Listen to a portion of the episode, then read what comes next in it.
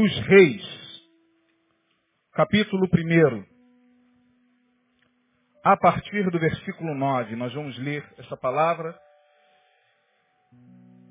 Antigo Testamento, não é muito simples pregar no Antigo Testamento. Falar do Antigo Testamento e aplicar o Antigo Testamento é algo muito complicado. A criancinha quer mamar. Ou é só um afago, né? Um afago já. Criança quando quer mamar não tem essa não, irmão. Pregar sobre o Antigo Testamento e aplicar isso nos dias de hoje é algo que exige um certo esforço mental. O Antigo Testamento é maravilhoso. Aliás, eu quero aqui reforçar a você que deseja conhecer mais profundamente o Antigo Testamento, para que se inscreva. Só há 200 vagas, 250 vagas no máximo, para o curso expositivo do Antigo Testamento. Começa em abril, não é isso? Pastor Alisson teve essa iniciativa no ano passado, foi uma bênção, foi algo assim surpreendente. E esse ano retorna com toda a força o curso expositivo do Antigo Testamento para que você conheça um pouquinho mais o Antigo Testamento. Segundo o livro dos reis, a gente até para falar sobre o Antigo Testamento, principalmente esses livros é complicado. A gente fala segunda reis, né? não é segunda a reis, é segundo reis. Segundo livro. Não sei se vocês já viram por aí, vamos abrir em segunda reis, capítulo segunda crônica, não é segunda. Quando a gente fala segunda, a gente se refere às epístolas lá. Segunda a Romanos, aos Romanos. Segunda aos Coríntios. Segunda a primeira a Timóteo. Segunda a Timóteo, que é uma carta enviada a alguém. Quem envia, envia alguma coisa a alguém. Então quando a gente fala segunda a, não tem nada a ver com os livros do Antigo Testamento. Quando a gente fala crônicas, reis, é, é, primeiro livro de reis, ou segundo de reis, primeiro de reis, primeiro de crônicas, segundo crônicas. E é assim. Você vê que é confuso. E a história que nós vamos ler agora é mais complexa ainda. Deixa eu situar vocês nesse contexto para que vocês não se percam. Você não pode nem piscar hoje, senão você não vai conseguir atingir o objetivo. Esse texto aqui que nós vamos ler está grávido grávido de ensinamentos, grávido de ensinamentos para o dia a dia. E nós, com a ajuda do Espírito Santo, com o auxílio do Espírito Santo, vamos ter que trazer à luz. Vamos ter que fazer o método maiêutico. Você já ouviu falar no método maiêutico? O método maiêutico era o método usado pelo filósofo Sócrates. Sócrates, quando reunia os seus discípulos, ele nunca dava respostas prontas para ninguém. Jesus também usava esse método. Ele sempre provocava na pessoa a resposta para que a pessoa mesmo, por ela, pudesse gerar a resposta. Então, quando Sócrates perguntava, por exemplo, o que é política, ele não queria o conceito política é isso, isso, isso. O que é ciência? Ciência é isso, isso, isso. Ele não queria uma resposta pronta. Ele queria que você pensasse sobre o que é política. E gerasse em você uma resposta sua. Esse método chama-se maiêutico. Por quê? Porque a mãe de Sócrates era parteira. Filósofo, quando era criança, assistia a sua mãe trazer à luz as crianças. E ele, como brilhante, como um gênio que era, ele disse o seguinte, é assim que eu devo fazer com as pessoas. Eu devo fazer com que elas próprias possam parir as suas ideias, as suas respostas. Então, vamos tentar pelo método maiêutico entender esse texto aqui. Antes do capítulo 9, deixa eu situar você no contexto que começa no capítulo 1. Pois bem, quantos aqui já ouviram falar em Acabe? Levante a mão. Acabe foi casado com quem? Com? Com Jezabel, aquela mulher que era uma bênção. Todos, todos os homens deveriam ter uma Jezabel do lado. Amarrado, né? Sangue de Jesus tem poder. Vou falar como os pentecostais. Rei, mas Jezabel, Jesus! Acabe morre. Seu filho Acasias assume o trono de Israel. O rei Acasias, um belo dia, estava fazendo sei lá o que, pendurado nas grades do castelo, e o cara tomou um tombo de bufe. Caiu. Ai, o rei caiu, meu Deus, chama a ambulância, pega o rei e tal. E o rei, por causa desta queda, foi acometido de uma enfermidade, sei lá o que aconteceu, não sei se ele fraturou onde não deveria fraturar, sei que uma coisa puxou a outra, e lá estava Acasias enfermo. E no desespero, ele chama alguns mensageiros e diz o seguinte, eu quero que vocês façam uma consulta. Aquelas consultas espirituais? Essa coisa antiga. Né? Você passa por aí, você vê consulta com Maria Mulambo. Já ouviu? Quando já viram isso aí? Consulta com Maria Padilha. Consulta com a vovó Maria Conga. Lembram do Conga? Meio que faz o Conga, né? Vovó Maria Conga, olha o nome, lá do Congá. É, mas essas consultas que nós vemos hoje são antigas. A casinha chama uma galerinha e diz o seguinte, olha, eu quero que vocês, pelo amor de Deus, vá e consulte a Baal Zebub. Baal Zebub era uma entidade, era um deus de Ecrom. Baal Zebub, o senhor das moscas. Olha que coisa. O sangue de Jesus tem poder, né? Até o nome do bicho tem a ver com sujeira. O senhor das moscas, a palavra Baal Zebub.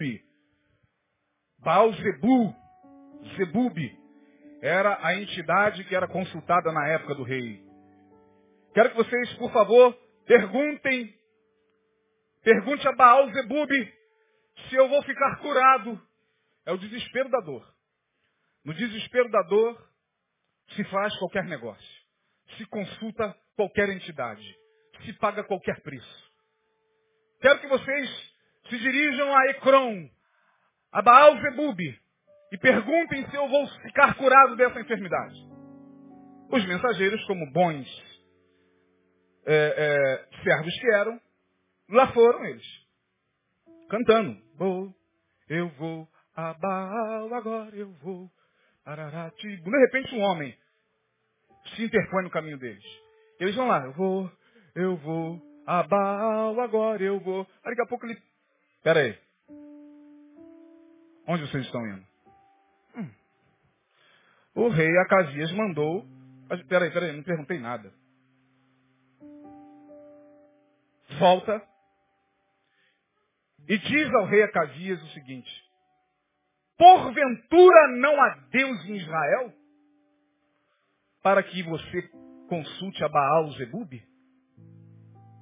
Da cama que tu subistes, dela não descerás.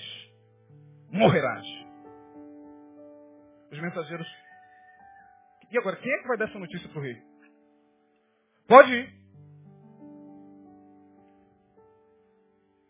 Ó oh, rei. Opa! Entra! Com licença, majestade. Mas tão depressa? Baal responde rápido. Olha, a gente não chegou nem a consultar Baal. A gente encontrou um camarada no caminho que mandou trazer um recado do senhor. É? E qual?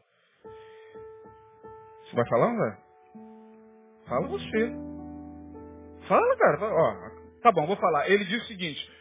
Assim, foram palavras dele. Porventura não há Deus em Israel para que você consulte Baal da cama que tu subistes, dela não descerás, tu morrerás. Tu imagina os caras falando isso pro rei.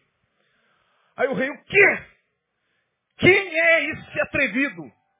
A gente não sabe como ele era, não. A gente só sabe que ele vestia pele de carneira, tinha uns cabelos meio esvoaçantes, uma barba meio mal feita. E é Elias! Maldito! Quero a cabeça de Elias! E Elias foi para o cume do monte. Foi tomar um ar. E estava lá tomando um arzinho. Falando com o Senhor. E aí o rei desesperado, monte a guarda. Mande o exército ficar em forma. Quero a cabeça de Elias, vivo ou morto. E aí começa, a partir do verso 9, a leitura, que diz o seguinte. Então, lhe enviou um capitão de cinquenta. E subindo a ele, porque este que estava sentado no cume do monte, disse-lhe, homem de Deus, o rei diz, desce. Mas Elias respondeu e disse ao capitão de cinquenta, portanto, um capitão com um batalhão. Um capitão com um batalhão inteiro. 51 homens com um capitão, não é isso? Um capitão de 50. 50 mais o capitão, 51 homens. Param ao pé do monte. Elias, desce. Homem de Deus, desce. E Elias,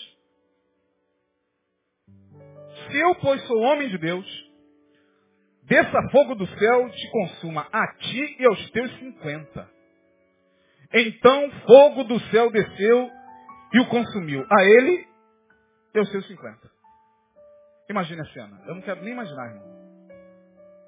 Homem de Deus, o rei diz, desce. Eu sou homem de Deus?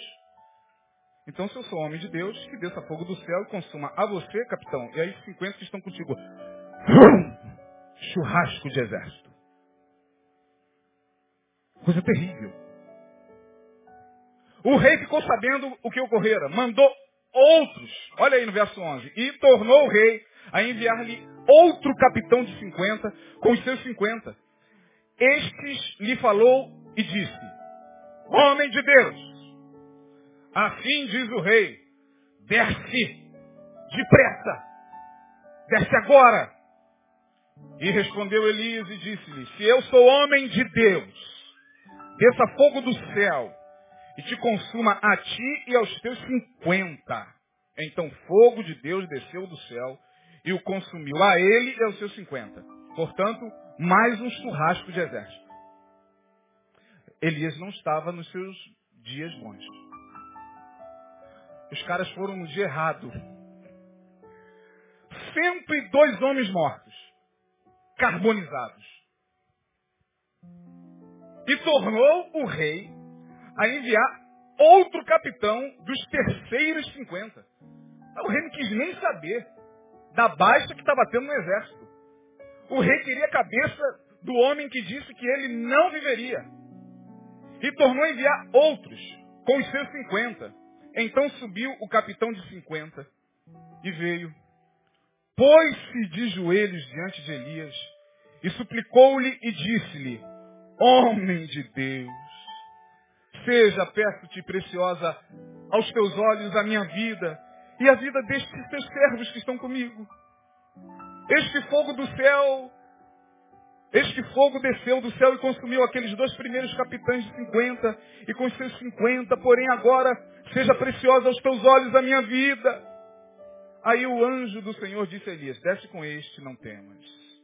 E levantou-se e desceu com ele e foi ao rei.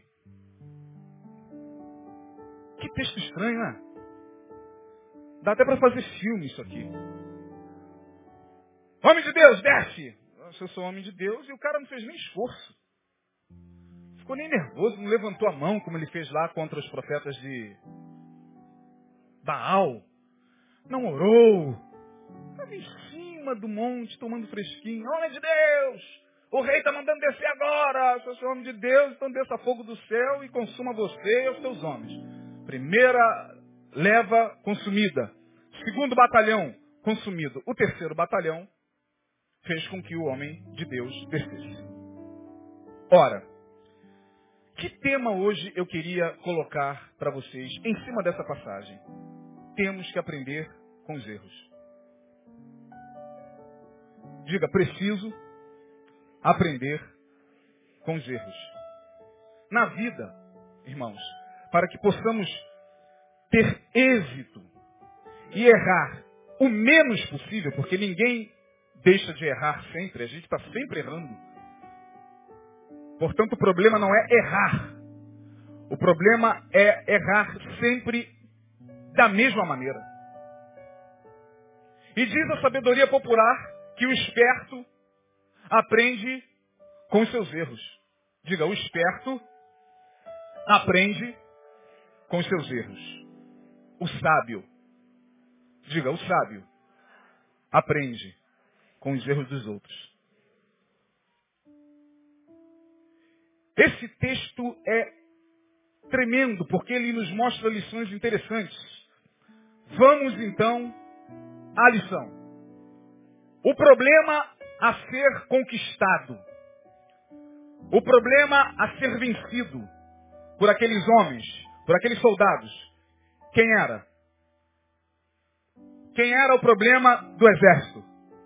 Fala mais alto. Elias. Elias representa o problema. Elias representa o que eu preciso vencer. O que eu preciso conquistar. Elias pode, na vida de qualquer um de vocês, representar qualquer coisa, em qualquer área. Elias é o problema, é a dificuldade, é o que deve ser superado, é o que deve ser vencido. E aí vem, por que o primeiro grupo não obteve êxito?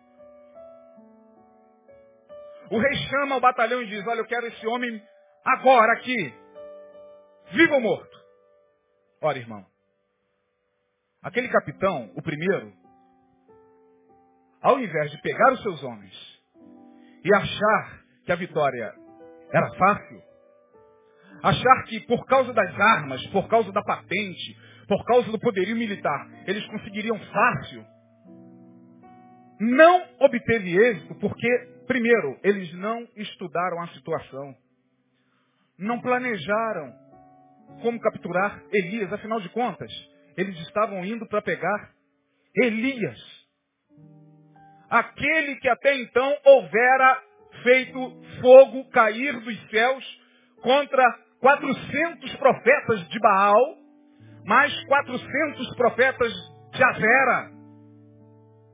Elias, aquele camarada, que tem uma história.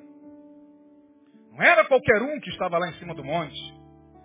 Obviamente que não seria tão fácil como eles imaginavam.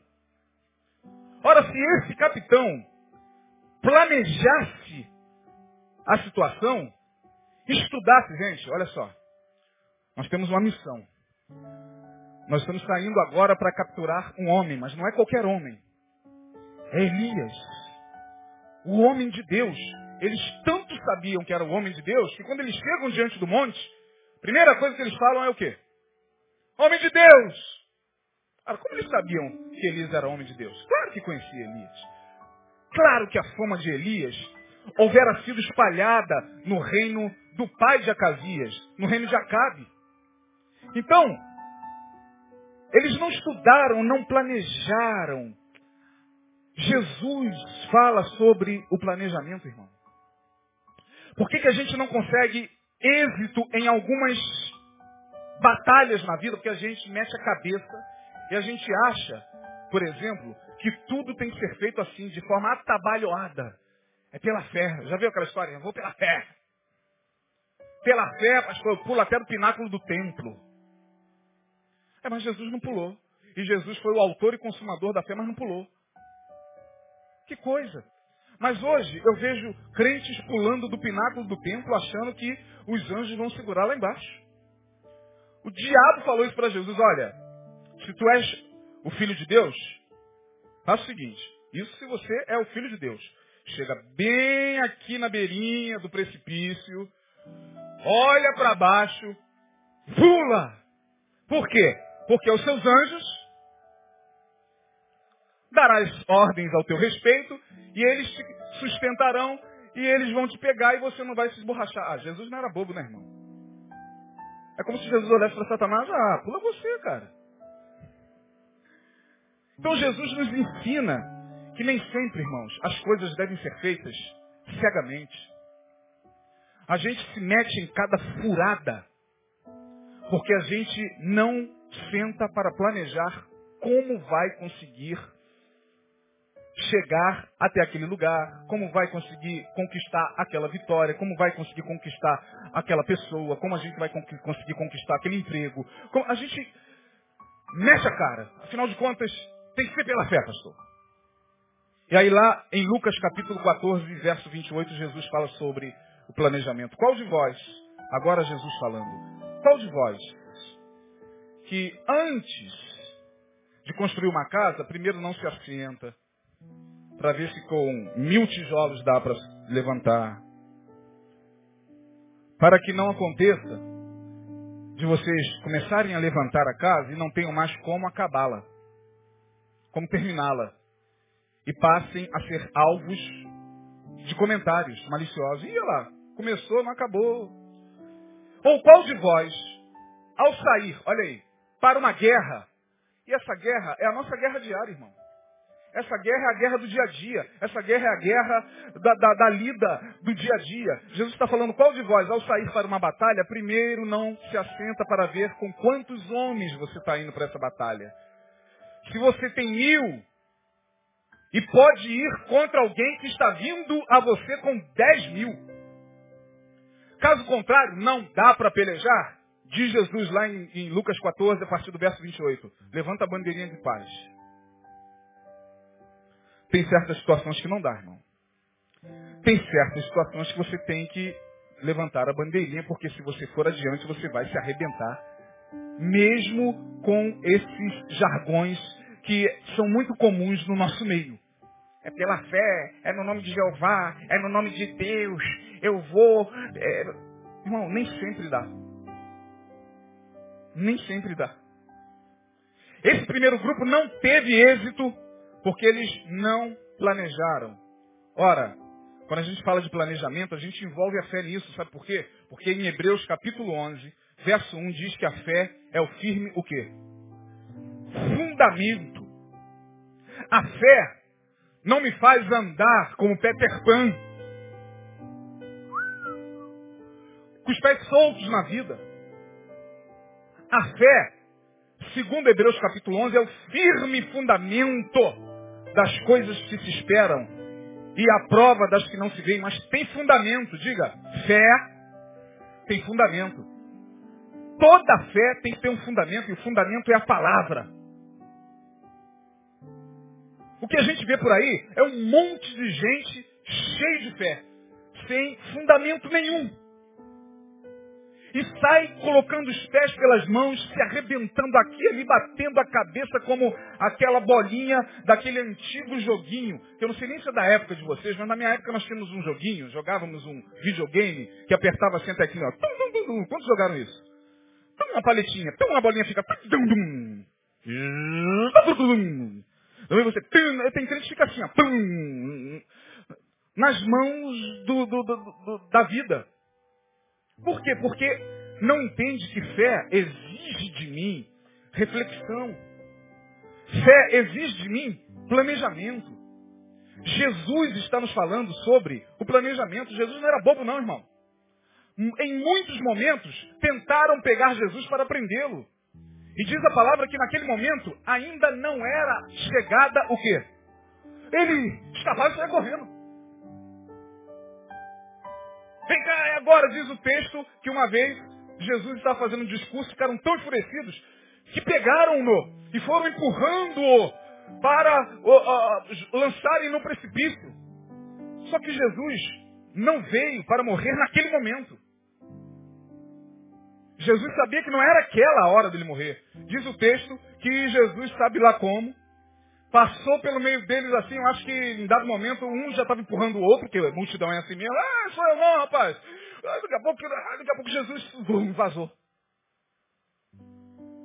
Então Jesus nos ensina que o fundamento da fé exige de nós o planejamento. Aqueles homens se enchendo de orgulho. Opa, é agora. Eu fico imaginando aquele capitão. Eu, rei, é, você junta 50 homens ali, oh, agora chegou minha vez. Agora chegou a vez de cantar. Ah, vamos lá! Cheio de arrogância, achando que ia se dar bem. Vamos lá! Imagina o cara trazendo a cabeça de Elias, que glória! Você vai ser promovido. De capitão, você vai direto para coronel. Eu acho que estava na cabeça daquele cara isso. Imagine. Oh, aqui está a cabeça de Elias, como o Senhor pediu. Orgulho. Orgulho. Orgulho, irmão. Foram soberbos. Diga, foram soberbos. Achavam que a patente ou a posição social seria suficiente para lograr êxito. Nem sempre a nossa posição social nos faz chegar a certos lugares que nós queremos chegar. Nem sempre o fato de você ter uma patente fará com que você conquiste muitas vezes o que você deseja conquistar. Tem que baixar um pouco a bola. Tem que se despir um pouco da soberba. Como tem crente soberbo. Meus irmãos, eu fico assustado. Crentes que porque são cantores famosos, conhecidos, acham que podem entrar em determinados lugares sem a humildade de considerar que ali tem segurança. O cara está trabalhando. Como aconteceu num determinado lugar, eu quero poupar aqui o comentário antiético, mas chegou lá uma cantora gospel e achando que poderia entrar. Dá licença.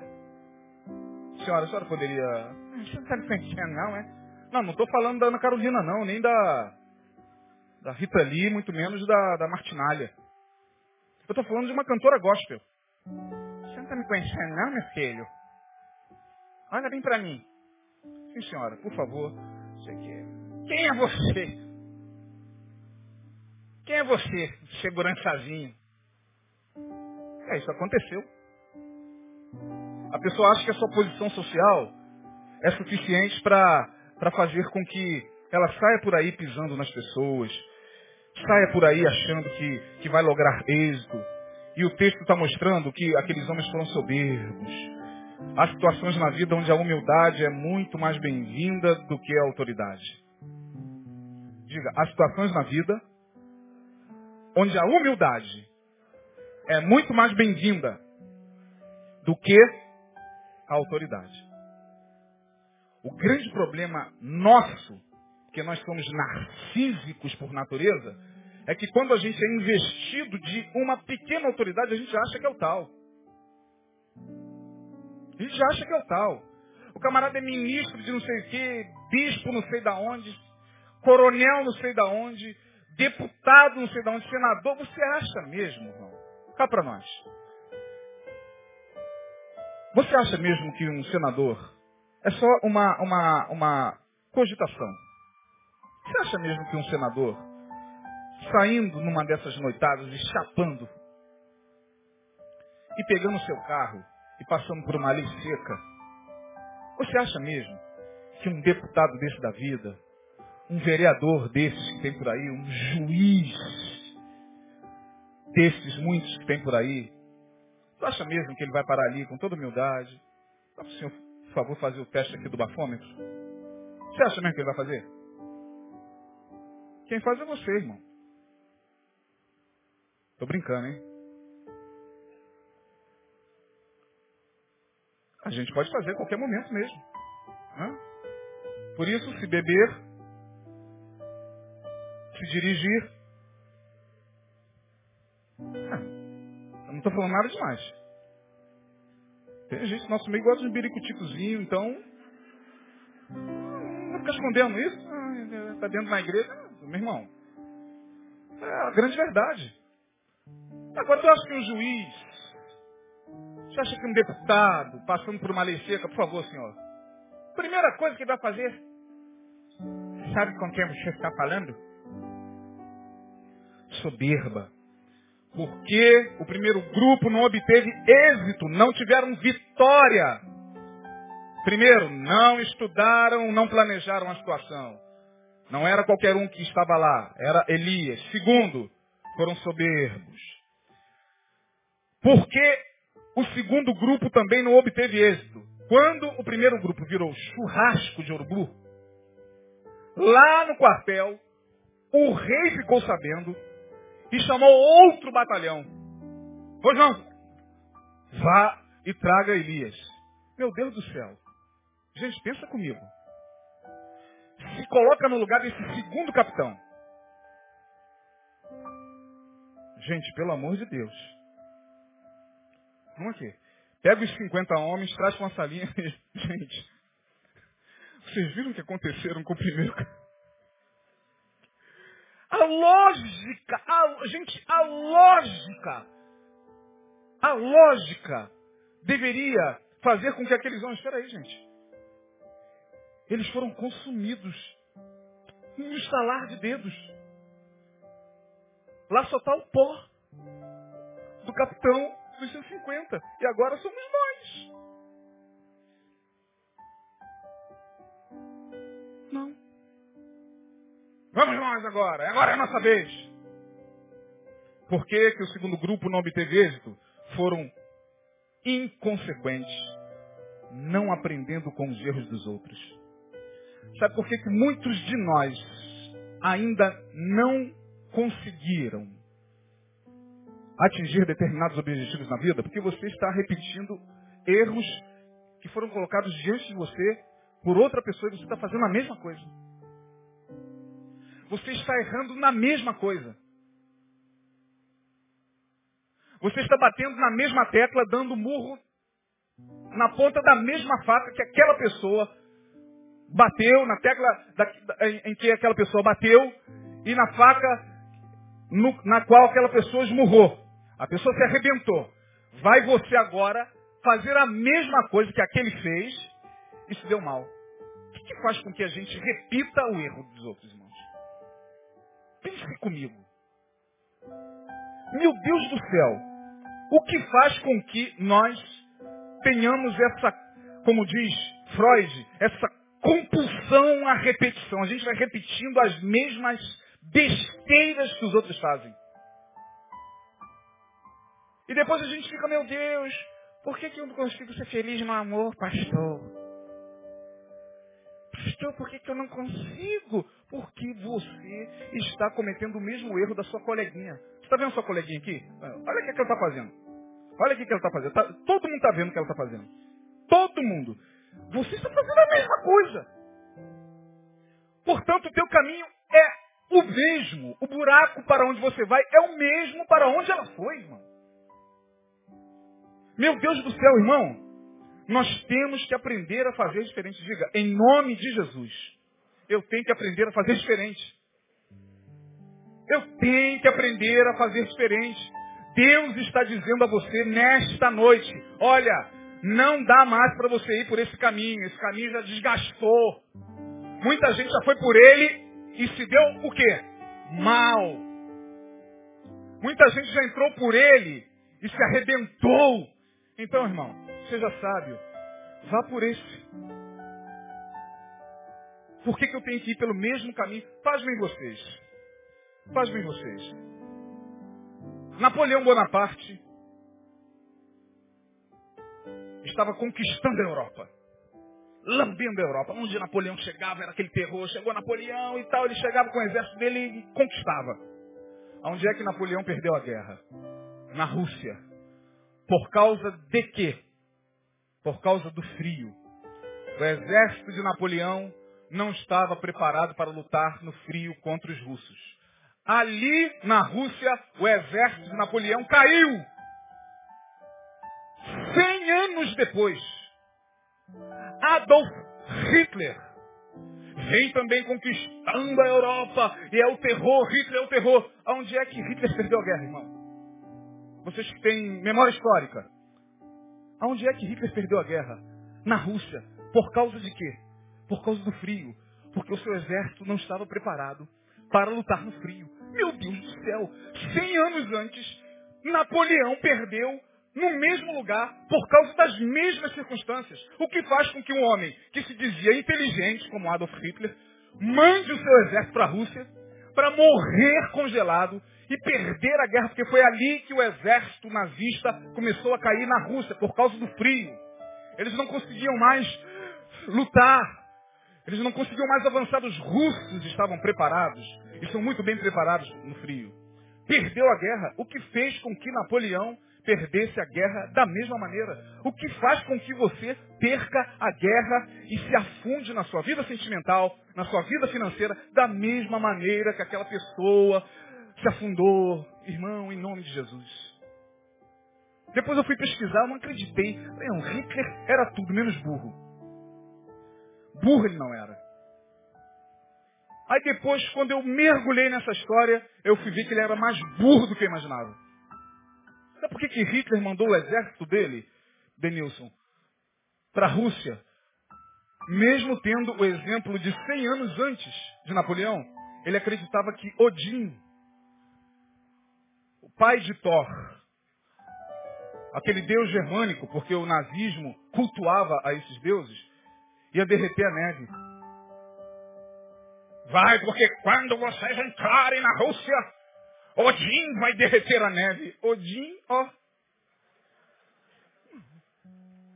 Não envolve isso não. Isso é burrice. Por que, o segundo grupo não obteve êxito? Porque foi inconsequente, não aprendendo com os erros dos outros. Era para os camaradas pensarem, peraí gente, a gente vai ter que fazer diferente. A gente não pode chegar lá também, meter a cara e homem de Deus, desce. Opa, pera lá. Vamos montar aqui uma estratégia. Vamos pensar direitinho como é que a gente vai fazer essa abordagem. Não? Lá foi o segundo grupo. E chegaram lá diante de Elias. Da mesma maneira. Olha o texto aí. Da mesma forma. As mesmas palavras. Homem de Deus. O rei está mandando descer agora. Aí Elias. Ai, hã? Agorinha, agorinha. Desce! Eu sou homem de Deus? Se eu sou homem de Deus, que desça fogo do céu e consuma a você e a esses 50, de novo. Churrasco de urubu. Por que, que o primeiro grupo não obteve êxito? Não estudaram a situação. Foram soberbos.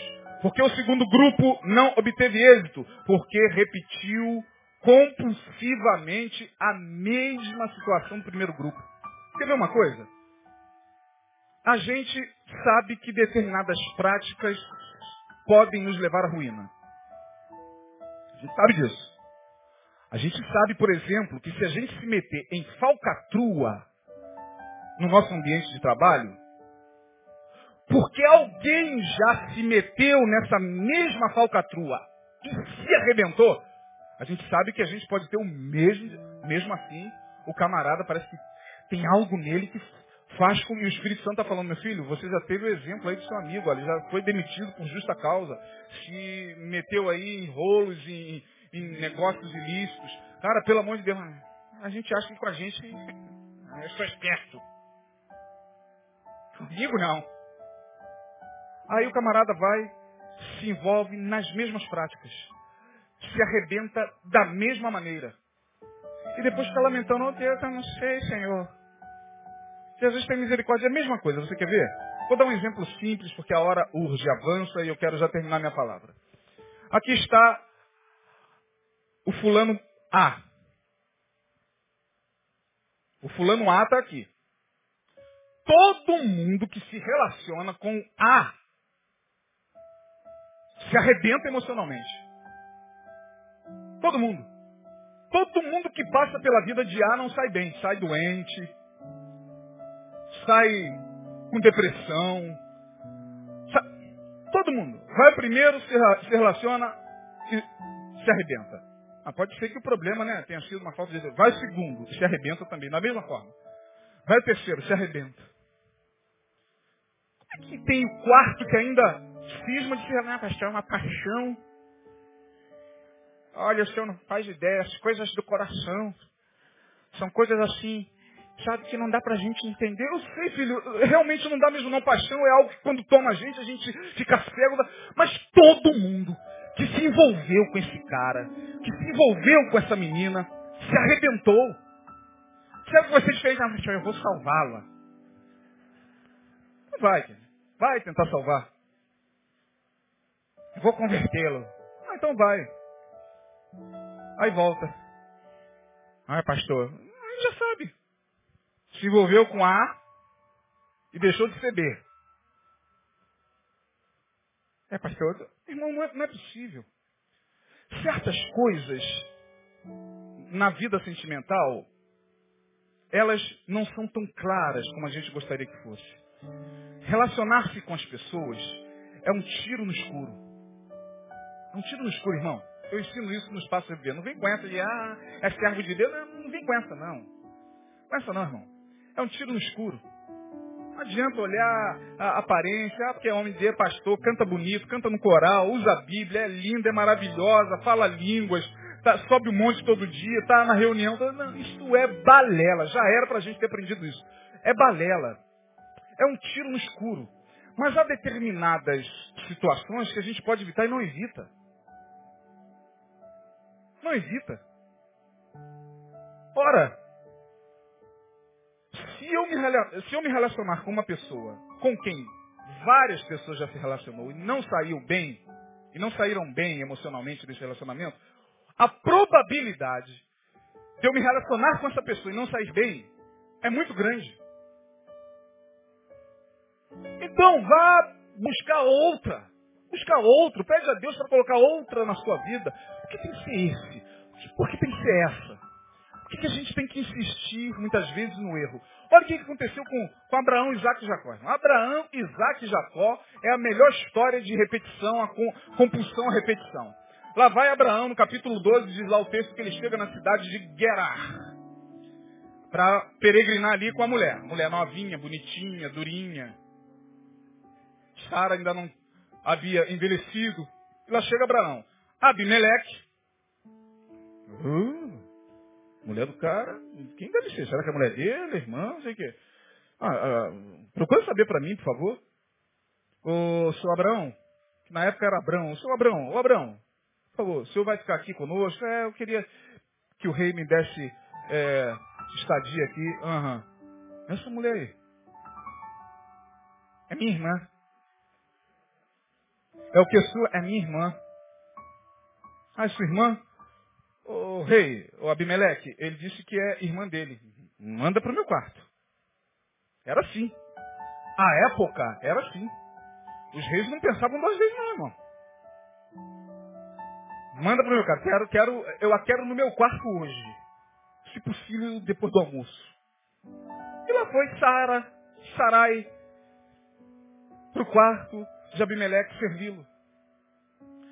Só que, graças a Deus, depois daquele almoço regado que o rei tem, bateu uma lombeira nele. E ele dormiu. Quando ele dormiu, Deus apareceu a ele em sonho. Ô, oh, oh, rapaz, tu é um homem morto, hein? Eu falei assim, pode pegar na tua Bíblia aí, que é assim que Deus fala com ele. Tu é morto. Morreu, cara. Ah, em sonho. Essa mulher aí é a mulher do meu servo, cara. Mulher de quem? Hum. Tá maluco, rapaz?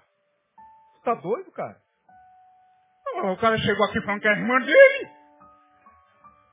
Ah, tudo bem, rapaz. Olha só, eu sei que tu é um cara sangue bom, teu coração é bom. Por isso eu nem permiti você tocar nela, hein? Mas, cuidado, hein? Aí o cara acordou, pelo amor de Deus, Abraão. Como é que tu faz uma coisa dessa? Deus me apareceu falando que eu era um homem morto por causa da tua mulher, mulher tua. É, mulher. Minha, minha irmã também, filho do meu pai de... Depois no capítulo 20 de Gênesis, ele chega a, ao Egito, com Sara, ainda inteirinha, meia idade, mas conservada. Aí o faraó mete o olhão. Está chegando um peregrino aí para habitar nas nossas terras. Ah, a mulher dele é bonita, porque Sara devia ser bonita. Os reis ficavam doidos. Quem é essa mulher? Pergunte a ele, por favor. Gente, como é que pode? Por causa de uma mentira, quase que um reino é destruído. Por causa de uma mentira de Abraão. Não era para o cara chegar e aprender com isso. Não, ele chega no Egito. O, o Abraão, o faraó está perguntando quem é essa que está aí. Se é a tua, se não é. É minha irmã. Meu Deus, o Abraão não era. O Abraão era um safado, cara. Ficou com medo de morrer. Ah, porque ela, eu falar que ela é minha mulher, eles vão me matar nós vamos ficar com a minha mulher. Ah, deixa lá. Enquanto ela está por lá, eu estou aqui enriquecendo. Não, Abraão não era fácil não, rapaz. E dessa vez o faraó pegou. E pegou e Deus feriu o Egito de ponta a ponta. Até que teve um dia que Deus também chegou, meu amigo, vai parar não? Hã? Ô, tu tá pegando a mulher do meu servo, amigo. Hã? Meu Deus! Ele me falou nada. Ah, pois é. Manda a mulher voltar pro cara. Mas, pelo amor de Deus, cara. Olha, o que, que você fez comigo, cara. Por que, que tu não falou que era tua mulher, cara? Meus homens aí, meu, meu gato, tá todo mundo ferido por causa da tua mentira. Tá canalha, cara. Vai embora. Pelo amor de Deus, olha, vai embora você, tua mulher, você, o gado, as vacas, as ovelhas que você enriqueceu já aqui nas minhas custas mesmo. Então vai embora, pelo amor de Deus. Gente, Isaac, filho de Abraão, chega com Rebeca, bonita, linda, pele tratada com leite de cabra, judia maravilhosa. E lá vem Isaac. Peregrinar no Egito. Pelo amor de Deus, será que Isaac não ficou sabendo do que houvera acontecido duas vezes com o pai? Ele chega no Egito. O faraó de novo, opa! Tem esse peregrino aí. Que raça que está com ele? Meu filho, vem cá. Quem é essa mulher que está contigo?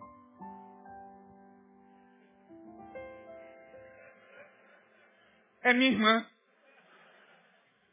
Pelo amor de Deus, o cara cometeu a mesma mentira. A mesma mentira em Abraão, a mesma mentira em Isaac e o Jacó não ficou para trás. O Jacó foi abençoado por causa da mentira. Quem é? Sou eu, meu pai. Eu quem? Esaú. Vem cá, Esaú. Deixa eu apalpar você, Esaú. Esaú, você está com uma voz estranha, Esaú. Eu fiquei resfriado, papai. Tá bom, meu filho. Então, se é você mesmo, que Esaú era o primogênito, vou te abençoar. Mentiroso! Sabe quem quebrou isso? Sabe quem disse, eu não vou aprender, os, com os, eu, eu não vou repetir os mesmos erros. Eu vou quebrar isso na minha vida e eu vou quebrar esse ciclo, porque senão corri o risco de repetir a mentira. José. José foi o único que quebrou isso. Filho de Jacó que era filho de Isaac, que era filho de Abraão, a turma de patriarcas mentirosos. Tudo sangue bom. Mas José disse para si mesmo, eu não vou repetir os mesmos erros dos meus antepassados. Eu vou quebrar esse ciclo na minha vida, porque pá, vovô mentiu. Meu bisavô quase acabou com uma nação. Vovô também não ficou atrás. Quase Papai recebeu a primogenitura porque falou que era o irmão. Ah, não, não quero isso para mim não. E José, diz a Bíblia que prosperou, foi abençoado, sem ter que repetir os padrões da mentira. Irmão, por que, que o segundo grupo não obteve êxito? Não aprendeu, repita comigo, não, não aprendeu com os erros do, dos outros. Primeiro grupo virou churrasco. O segundo grupo virou churrasco. E o terceiro grupo logrou êxito. O terceiro grupo obteve vitória. O terceiro grupo conquistou a vitória. O terceiro grupo atingiu seus objetivos. O terceiro batalhão logrou êxito na sua missão. Lá foi o terceiro batalhão. Gente, vamos chegar de mansinho. Eu não quero virar churrasco. Nem eu, capitão, nem eu, pelo amor de Deus, capitão, nem eu. Imagina a altura do campeonato dos homens, meu Deus do céu. Nem eu tenho família, capitão. Capitão, pelo amor de Deus, o homem é perigoso pra caramba. Capitão, calma, gente, calma. A gente vai chegar lá com humildade chegaram diante de Elias. Homem de Deus, ó, já mudou o tom. Pela leitura já percebe que ele foi homem de Deus, desce. Não, homem de Deus. Tem misericórdia de mim e dos meus homens. Por favor. Eu estou aqui em missão. O rei está pedindo para o Senhor vir conosco. Aí Elias, naturalmente, levantou-se desceu. Vamos então. Terminando, por que, que o terceiro grupo logrou êxito? Porque tiveram visão ampliada da situação. Souberam fazer a leitura correta. Repitam comigo, souberam. Souberam fazer a leitura correta. Olha aí o versículo 14. Eis que fogo desceu do céu, consumiu aqueles dois primeiros capitães, capitães de 50 com os seus 50. Porém agora seja preciosa aos teus olhos a minha vida. Ora, irmão, eles foram o quê? Repitam comigo. Não vou nem falar. Foram o quê? Foram mais alto. Mais alto.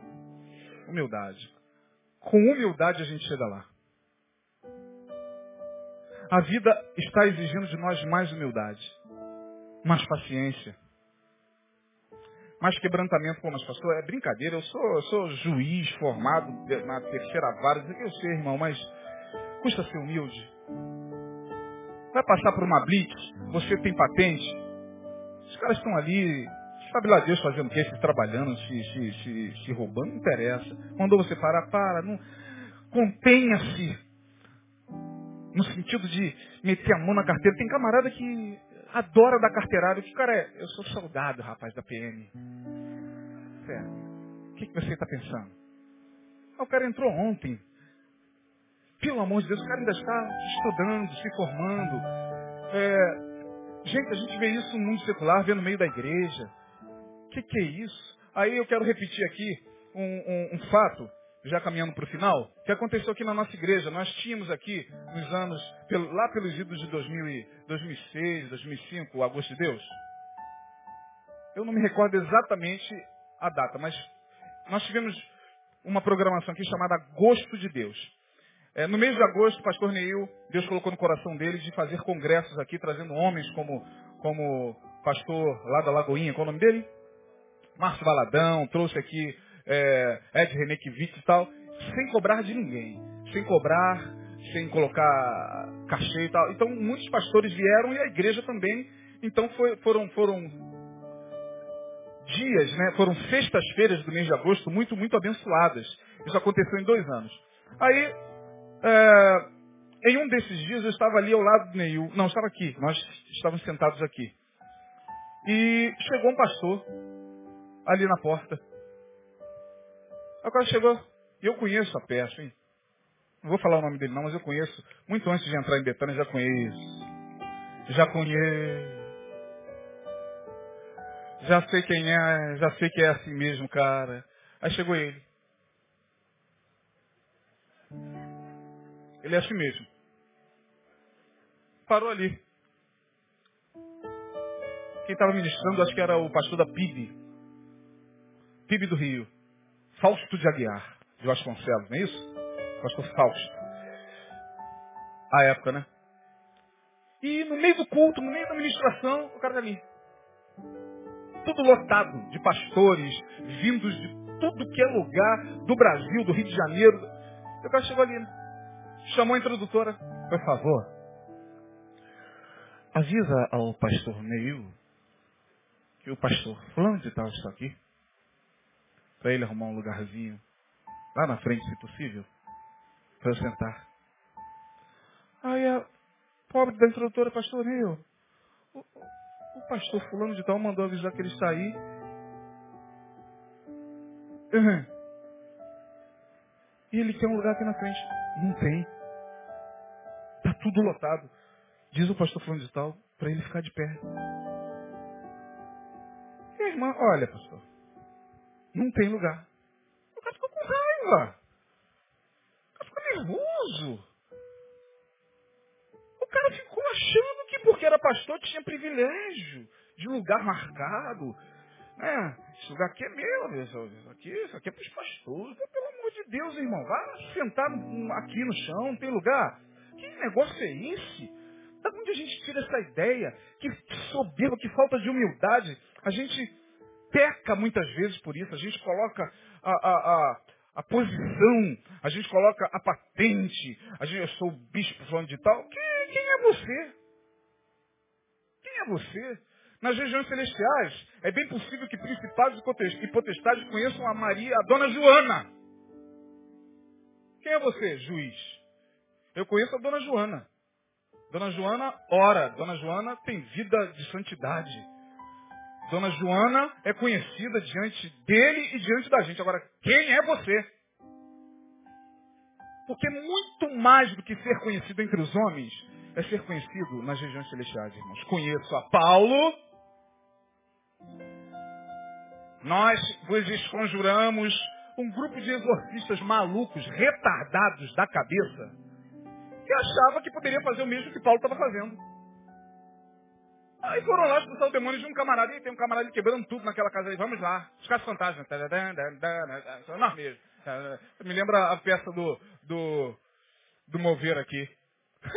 Aí tava o cara lá, quebrar. Aí os caras, ó, ó, ó, chegou o Constantine. Atenção, demônio. Nós te repreendemos em nome do Jesus a quem Paulo prega. Olha, me botaram Paulo na. O cara parou, deu uma grunhida. Como é que é? É isso mesmo, nós nos conjuramos em nome do Deus de Paulo. Eu conheço Paulo. E conheço Jesus. Vocês quem são? Perguntando aí, ó. Vocês quem são? E diz o texto que ele avançou naqueles homens e eles saíram nus correndo pela rua.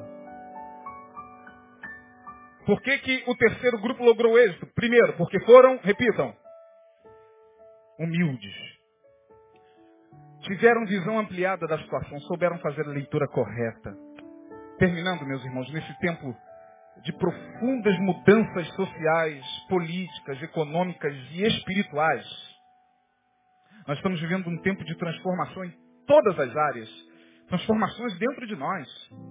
Temos que lidar com vários sentimentos ao mesmo tempo com vários fracassos e vitórias, com várias frustrações e, e, e, e vitórias, frustrações, derrotas e, alegrias e tristezas, tudo está pululando dentro da gente ao mesmo tempo. A gente tem que parar primeiro para saber planejar a nossa vida. O que, que eu quero para esse ano de 2013? Olha só, março já vai começar, irmão. Tem gente repetindo os mesmos erros do ano passado. Você está no mesmo caminho do ano passado. E Deus já falou para você sair desse caminho há muito tempo, você continua no mesmo caminho. Depois não vai cantar como o Dinho Ouro Preto. Só chove, chove.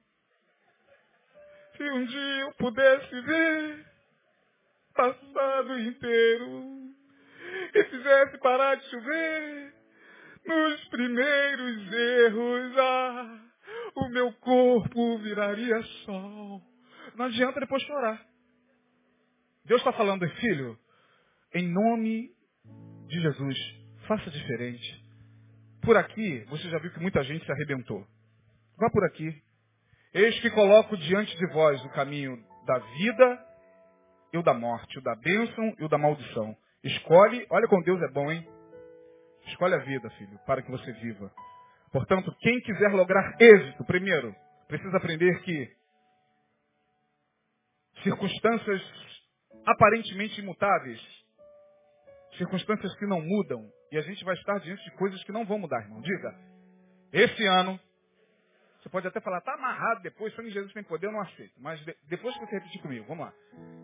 Esse ano, algumas situações não vão mudar. Não vão mudar é bem provável que algumas situações na sua vida não mudem. É bem provável que determinadas situações fiquem exatamente como estão. E aí você vai se agoniar, e aí você vai perder a sua fé, e aí você vai, ai meu Deus, então, então mude você diante dela. Já que a situação não muda, Elias está lá. Ninguém tira o cara de cima daquele monte lá. Todo mundo que vai lá vira churrasco. Então deixa eu mudar. Eles mudaram, homem de Deus. Por favor, mudaram completamente a atitude. Então, nesse tempo, vai sobreviver, vai lograr êxito, vai alcançar a vitória, quem aprender a fazer diferente das circunstâncias aparentemente mutáveis. Se a circunstância não muda, mude você diante dela. Segundo, quem souber fazer a leitura correta do momento em que estamos. Qual é o momento? O que, que o momento exige de mim? Eu, eu, de repente, estou dispensando muita energia em algo que está improdutivo. Que eu sei que está levando embora a minha energia. Isso pode ser em qualquer área da tua vida, irmão. Se é um relacionamento, em nome de Jesus, questione esse relacionamento. Não é para você romper, não. Ah, pastor está falando para eu romper. Ó, não estou falando nada disso. Estou falando para você parar, meu Deus. Eu estou com essa pessoa há tanto tempo. Eu estou sendo vampirizado. Estou adoecendo. Eu estou. Tem algo errado, meu Deus. Ah, amplie a minha visão para ver, para eu ver como é que eu posso fazer para mudar. Eu mesmo, diante da situação, já que a situação não vai mudar, eu quero mudar. Porque senão você vai continuar sendo a mesma pessoa diante da mesma circunstância. Terceiro, coloque em prática a humildade. No nome de Jesus, irmão, humildade é algo difícil demais para a gente colocar em prática. Por natureza, nós seres humanos somos soberbos, somos arrogantes. E a pior soberba é aquela que é disfarçada de fala mansa. A pior soberba é aquela que faz a gente subir no púlpito e depois falar. Eu não quero. Toda a glória e toda a honra seja para o nome do Senhor, irmãos. Eu não estou aqui para me exaltar, estou aqui para que o nome de Jesus seja exaltado. Eu estou aqui. Aí a pessoa depois fica chateada, porque o camarada não tocou direito a nota que ela queria, o microfone falhou. Honra e glória no nome do Senhor. Aleluia, irmão. É para... já, viu, já viram essas cenas? Para a honra e glória do nome. Para a honra e glória do nome do Senhor. A pior soberba é essa disfarçada de fala mansa. Que Deus possa fazer com que a gente haja como terceiro grupo. Diga, eu quero aprender com os erros dos outros. Em nome de Jesus. Para eu fazer diferente. Fala, para eu fazer diferente. Para eu aprender a fazer diferente. Em nome de Jesus. Você recebe essa palavra, guarde no seu coração, fique de pé. Vamos orar.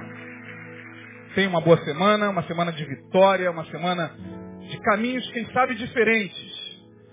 Uma semana diante de circunstâncias que provavelmente não mudarão, mas mude você diante delas. Mude a tua mente. Mude a tua forma de agir.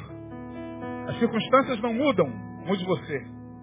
O problema não é removido, haja diferente diante dele. Ah, estratificou-se, congelou-se uma situação na sua vida, não se desespere. Procure outros caminhos. Deus vai mostrar a você. Ore e peça a Deus para te revelar outros caminhos. Em nome de Jesus. Vamos orar. Senhor, ajuda-nos. Obrigado por esta noite. Obrigado, Senhor, porque a tua palavra nos ensina a agir da forma mais prática possível. No nome de Jesus nós queremos aprender, Senhor, sempre com os nossos erros do passado e principalmente com os erros dos outros. Não que a gente vá ficar de olho nos erros dos outros, não é isso.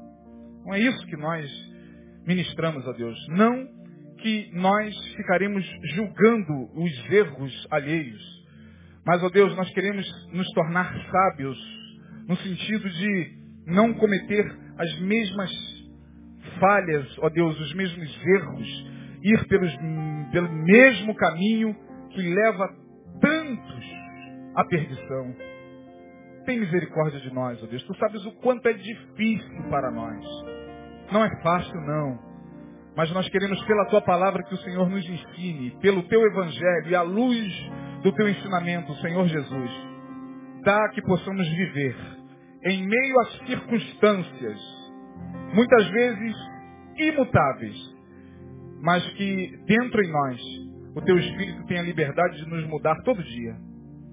Em nome de Jesus, Senhor, muda-nos todos os dias, se possível, para que nós possamos ter uma postura correta, uma postura, ó Deus, de servos teus nesses tempos tão difíceis. Nós assim te pedimos, despeça-nos em paz, guardados pelas tuas mãos poderosas, livra-nos de todo mal, que tenhamos uma semana abençoada, uma semana próspera, uma semana, ó Deus, de alegria no teu Espírito Santo, uma semana, ó Deus, de companhia do teu Espírito, dos teus anjos ao nosso redor. Dá que possamos, ó Deus, a cada dia ter sede e fome da tua palavra, sede e fome de ti, sede e fome de crescer, ó Deus, até chegar à estatura de varão perfeito, como diz a tua palavra. Dá que cresçamos sempre na graça e no conhecimento de Cristo Jesus. Abençoa todos quantos aqui vieram. E, ó Deus, guarde a todos quantos daqui sairão. É o que nós te pedimos. No nome de Jesus, desde já, e te agradecemos. Amém e amém. Deus abençoe. Dê uma feliz semana à pessoa que está ao seu lado. Vamos sair ao som dessa canção.